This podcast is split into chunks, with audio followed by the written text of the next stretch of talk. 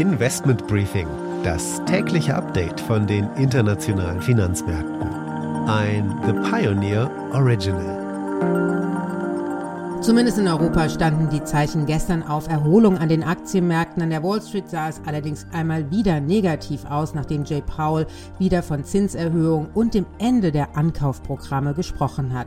Es deutet sich also ein volatiles Aktienjahr an. Renditen an den Rentenmärkten haben sich allerdings stabilisiert und trotzdem steigt der Ölpreis weiter.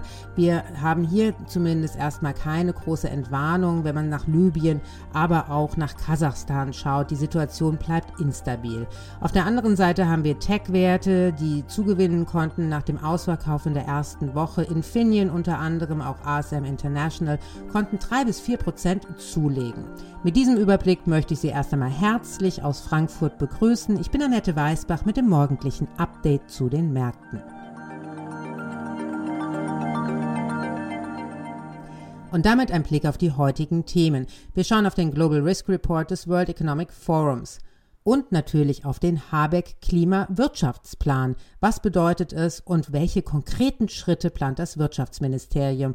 Auch die Amtsübergabe bei der Bundesbank ist ein weiteres Thema und unsere Reporterin an der Wall Street, Anne Schwedt, schaut vorausblickend auf die neuen Inflationszahlen, die heute in den USA herauskommen.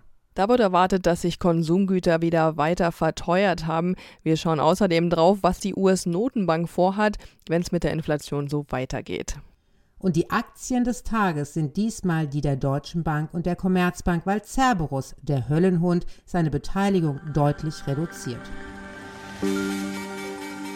Das sind die Themen für heute. Die komplette Ausgabe hören Sie als Pionier und damit unterstützen Sie unabhängigen, werbefreien Journalismus. Alle Informationen dazu finden Sie auf unserer Webseite thepioneer.de. Kommen Sie doch gerne mit an Bord.